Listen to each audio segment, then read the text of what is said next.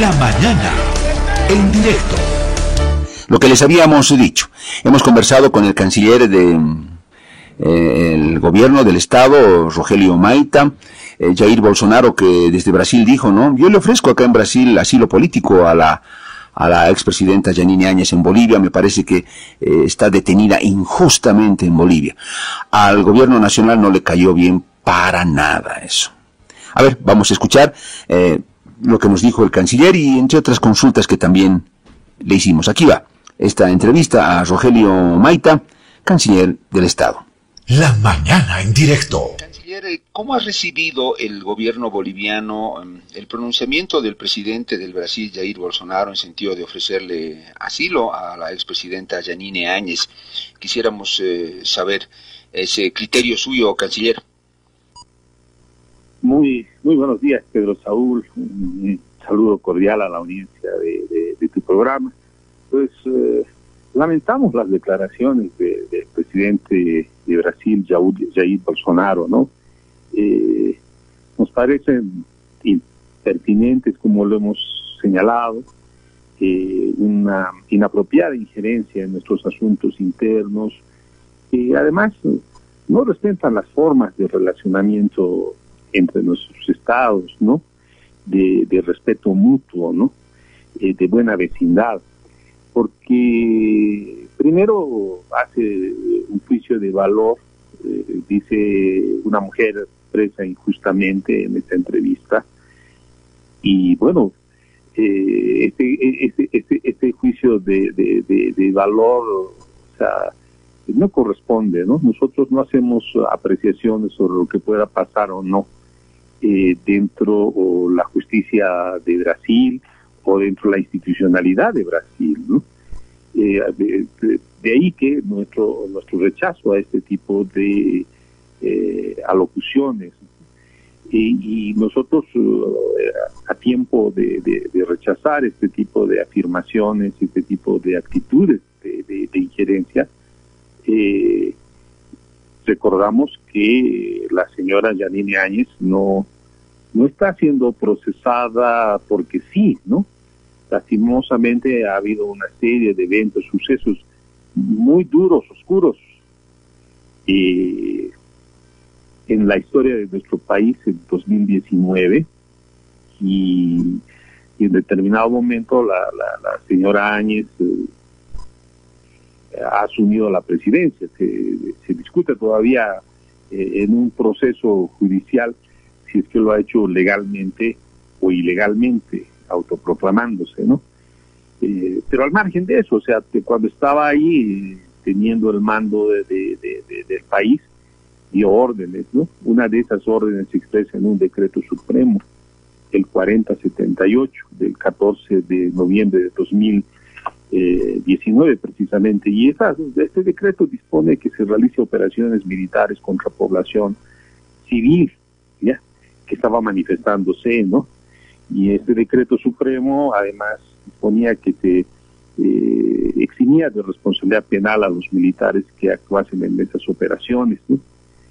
Y de acuerdo a la investigación que realizó la, la CIDH a través del grupo de expertos interdisciplinarios independientes, eh, determinó que en ese tiempo se cometieron graves violaciones de derechos humanos que deben ser esclarecidos, juzgados, ¿no? Y obviamente eh, en ese proceso de, de, eh, de, los hechos que han acontecido, un actor principal una actriz principal ha sido Janine Áñez, ¿no? la locución de, del presidente Bolsonaro eh, de alguna manera es una especie de eh, una invocación a que no sea juzgada por esos por, por, por, esas responsabilidades que tiene. Entonces eh, no, no no se puede oír este tipo de, expresiones no se le puede hacer caso. Bolivia tiene un compromiso con la comunidad internacional de poder llevar adelante las recomendaciones de la CIDH implican precisamente que se lleve adelante procesos de justicia eh, en los cuales se pueden dilucidar los hechos y las responsabilidades y sancionar a los culpables. Canciller, ¿esto podría implicar por parte del gobierno nacional una convocatoria tal vez al, embajador de, eh, de, Brasil acá en Bolivia para que pueda dar una explicación sobre esto? Bueno, eso ya se ha, ya se ha realizado, Pedro Saúl. Eh, nosotros inicialmente, eh, cuando se dio esta alocución, obviamente lo primero que hemos hecho es un trabajo silencioso diplomático, ¿no? Para poder eh, dar a conocer nuestra posición de, reclamo hacia hacia el Estado brasileño. lastimosamente, bueno, esa noticia ha sido replicada en el escenario nacional y esto nos ha obligado, porque se estaban generando ya una serie de especulaciones al respecto, a tener que tener una posición ya pública aquí eh, eh, eh, en Bolivia misma, un poco para, para aquilatar las cosas y para, este, en criterios de objetividad, decir la posición que asumía la Cancillería de Bolivia satisfizo al gobierno la explicación que dio el embajador? ¿Cómo quedaron las cosas después de, esa conversación? Eh, eh, mire, eh, Pedro sobre este tipo de, situaciones se da a conocer la, los, criterios de nuestro, en todo caso de Cancillería, se entrega una nota diplomática y ellos transmitirán a su, a su, a su sede Itamaraty. ¿Podríamos pensar en una afectación a la relación entre Bolivia y Brasil o, no llega a tanto? Nosotros creemos que no, que, es un exabrupto, ¿no? nada más, y el pueblo boliviano y el pueblo brasileño tienen una relación histórica de buena vecindad y creemos que eso puede debe seguir continuando. Acá ha habido un, exceso, digamos, en una en una intervención pública y, nada más, ¿no? Tenemos uh, una, agenda grande, ¿no? De intereses eh, comunes en una también extensa frontera que compartimos, ¿no? Y vamos a seguir trabajando, obviamente, eh, en todos eh, en todos los desafíos conjuntos que tenemos. Canciller, en relación al, contexto que usted ponía respecto de, de Janine Áñez y su juzgamiento y todo lo demás, ¿cómo está monitoreando el gobierno nacional los criterios que han llegado desde el exterior del país, eh, una vez que se conoció la sentencia a Janine Áñez? Aunque, bueno, ese de pronto no parece ser un tema mm, el más de fondo, sino el hecho de que si ella va a ser juzgada o no por un juicio de responsabilidades, por todo lo relacionado ya al tiempo en el que fue presidenta, estamos hablando en se acaba y todo lo demás.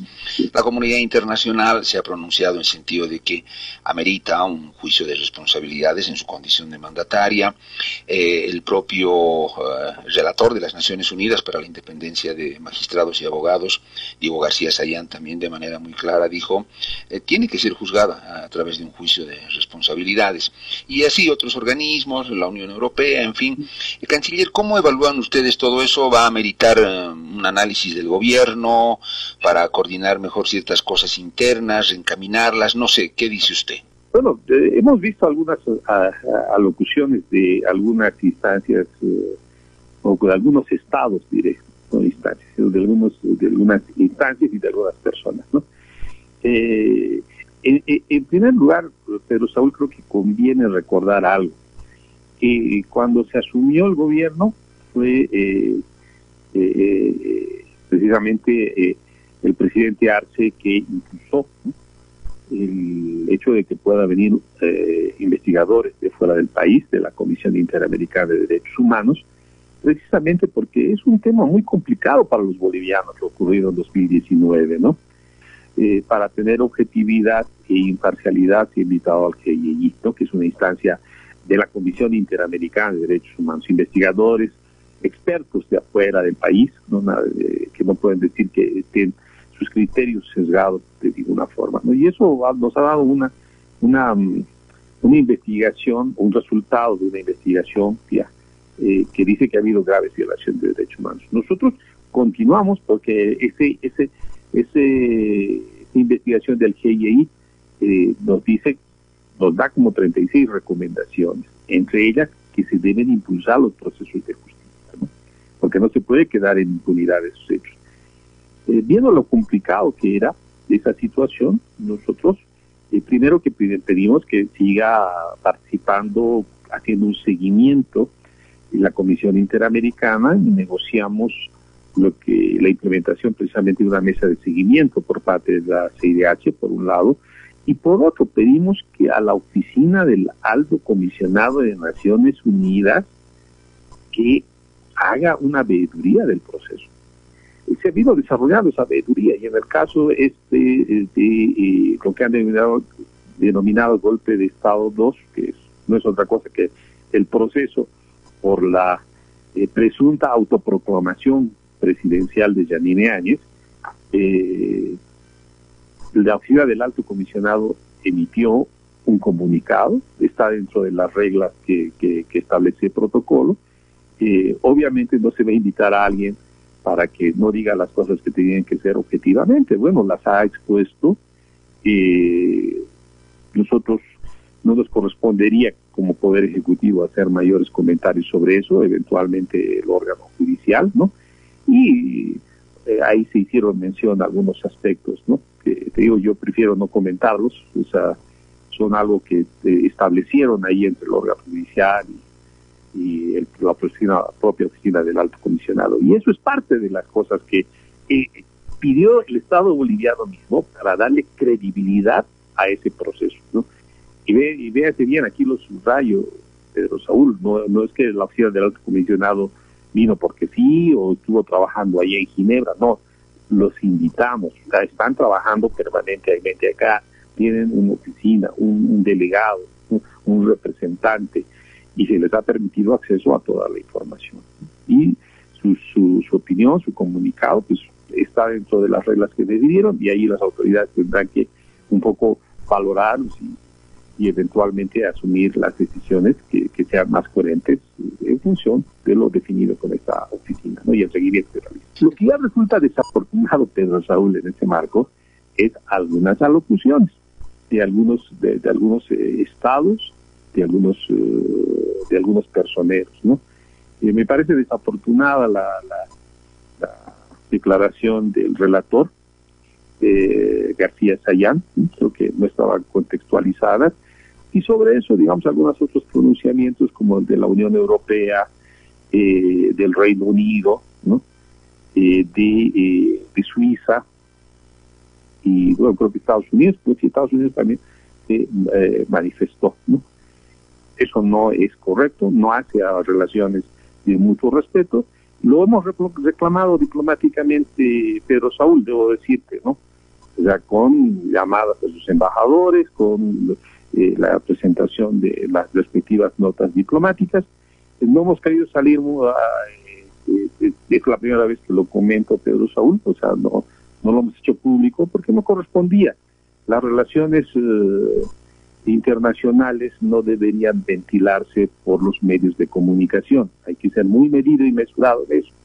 Y es eso precisamente lo que también les hemos pedido a estas a estos a estos estados que eh, primero obviamente se informen bien porque sus comunicados tenían errores y no comprendían bien la situación y la misma naturaleza de la veeduría que está realizando, del seguimiento que está realizando la Oficina del Alto Comisionado para Derechos Humanos de Naciones Unidas y los cuidados que tiene, el protocolo que hay para que ellos puedan realizar esa veeduría y las declaraciones públicas, inclusive para que no afecten precisamente eh, la independencia judicial. Bueno, eh, eh, eso, Pedro Saúl, esperamos que en el futuro no puedan, no puedan, no se repitan ese tipo de, situaciones que no contribuyen, ¿no? A que al esclarecimiento de los hechos y dan más bien para que se entre en un debate político innecesario, porque lo que creo que debemos tratar de lograr es que más bien se esclarezcan los hechos y definan responsabilidades de la forma más objetiva posible. Eh, canciller, me parece importante lo que usted dice, ¿no? Que esta veeduría permanente del alto comisionado de las para los derechos humanos de las Naciones Unidas que se ha instalado en Bolivia, un trabajo permanente de observación, que se puede en algún momento valorar lo que, lo, que piense o los pronunciamientos que haga y que en función a eso se puedan tomar las mejores decisiones. No deja de ser un, buen referente, ¿no? Sí, no, es, es, la idea, es la idea. O sea, tenemos nuestro sistema judicial que no es el más robusto del mundo, eso lo sabemos. Lastimosamente es con el que debemos encarar los procesos de justicia, no hay otra posibilidad. Eh, y la, mejor forma que, hemos visto de que esos tengan la credibilidad necesaria es que eh, precisamente participen en estos organismos internacionales. Usted hoy hablaba Em, sobre la cuestión esta de Maximiliano Dávila, el pedido de extradición de Estados Unidos. Uh, el Estado boliviano ha hecho algunas observaciones, ha complementado Estados Unidos, ahora habrá que esperar la nueva evaluación que haga el Estado boliviano. Sin embargo, canciller, acá puede surgir este, este aspecto de la reciprocidad bueno, Bolivia le, le, pidió a Estados Unidos la extradición de Goni y nunca hubo respuesta. Ahora Bolivia está, supongo, creo yo, muy interesada en una posible extradición de Arturo Murillo desde Estados Unidos. Entonces, acá en un determinado momento la, la reciprocidad y que puede ser producto de un diálogo diplomático, ¿no? Eh, no sé si ahí va a pesar mucho esta reciprocidad de, de uno y de otro lado. ¿Qué espera el Estado boliviano, canciller? Bueno, nosotros eh, vamos eh, con calma, paso a paso, ¿no? Hemos hecho observaciones, han, han enmendado estas observaciones, eso está en análisis. Eh, preferimos no, no adelantar, aunque sí hay que hacer una puntualización, Pedro Saúl. los Estados Unidos pidieron detención preventiva con fines de extradición.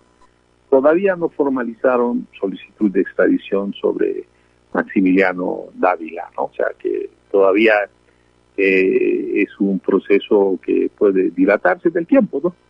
Y en términos generales, eh, Pedro Saúl, o sea, las relaciones entre los estados, no solamente la extradición, las relaciones entre los estados eh, en la comunidad internacional se rigen en gran medida por el principio de reciprocidad, en todo aspecto, ¿no? En, en ámbito comercial, eh, en el ámbito de seguridad algunas veces, ¿no? Y, obviamente también en el tema de las extradiciones, ¿no? Un, un, Estado entrega a una persona que es buscada por, otro, por, la justicia de otro país porque hay antecedentes de que así ha actuado ese otro país en circunstancias similares. en nuestro caso hay un tratado de extradición entre Bolivia y Estados Unidos que data de 1995 pero como referencia a Pedro Saúl, creo que vale la pena recordar la solicitud de extradición de Sánchez de Lozada está en el Poder Ejecutivo, no en la justicia, en el Poder Ejecutivo de los Estados Unidos desde 2008, ¿no? Y si desde 2008, 2009, 2011, 2012 realizaron una uh, observaciones de, de carácter técnico jurídico, no la justicia de los Estados Unidos sino más bien la eh, el, Departamento de Estado de los Estados Unidos, vale decir el Poder Ejecutivo.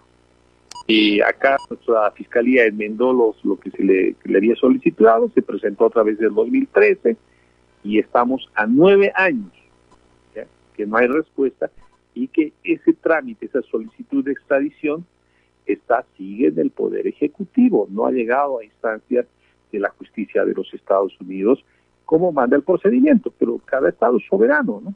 Canciller, cierro con esto.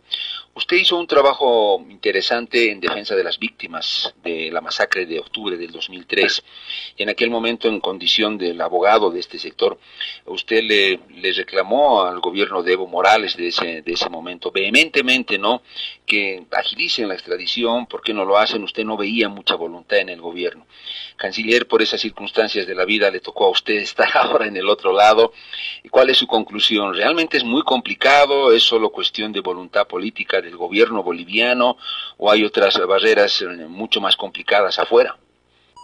Pero Saúl, siempre, siempre lo, lo, lo, lo, apunté, ¿no? O sea, desde 2006 mismo yo lo apunté. Estados Unidos no iba a extraditar a Sánchez de Lozada por una cuestión política no porque hubiera falta de gestión de las autoridades bolivianas, que pudieron haber hecho eh, circunstancialmente mejor trabajo probablemente, pero hay una decisión política, eh, o sea, hay una política de Estado de los Estados Unidos que no está escrita, ¿ya? que eh, ellos generalmente protegen a las personas que en otras latitudes del mundo han servido a, sus intereses, ¿no? O sea, especialmente en cargos elevados, ¿no? Es, es algo que han hecho, ¿no? O sea, eh, solamente hay que recordar dónde se han ido varios de los dictadores, ¿no? Y asesinos de, de las dictaduras que hemos vivido aquí en Latinoamérica, muchos han terminado en Miami. Y con procesos de, de, de, extradición, ¿no? Que, a ver, que, que eh, no, no, no han operado, ¿no? Eh, al extremo que han tenido que ser juzgados en los mismos Estados Unidos, el caso del asesino de Víctor Jara, en el caso de Chile, ¿no? Y en el caso boliviano, Sánchez de Lozada también ha sido juzgado y condenado por la justicia civil de los Estados Unidos. Eh, por eso que 2006, y tomo esa fecha como referencia, porque ahí es cuando eh, representaba a las víctimas de la masacre de octubre de 2003, cuando yo empecé a trabajar en un proceso precisamente en el escenario internacional, en esas posibilidades internacionales, incluido Estados Unidos, porque estaba visto que no iba a viabilizar la, la, extradición. Eh, pero bueno, eso son políticas de, de, de, de los Estados Unidos. ¿no? Canciller, le agradezco mucho por su tiempo con el BOL para el programa, la mañana en directo. Ha sido un gusto y ojalá que cuando sea necesario podamos tenerlo, canciller. Claro que sí, Pedro Saúl, a la orden cuando, cuando así, así eh, podamos coordinarlo. La mañana en directo.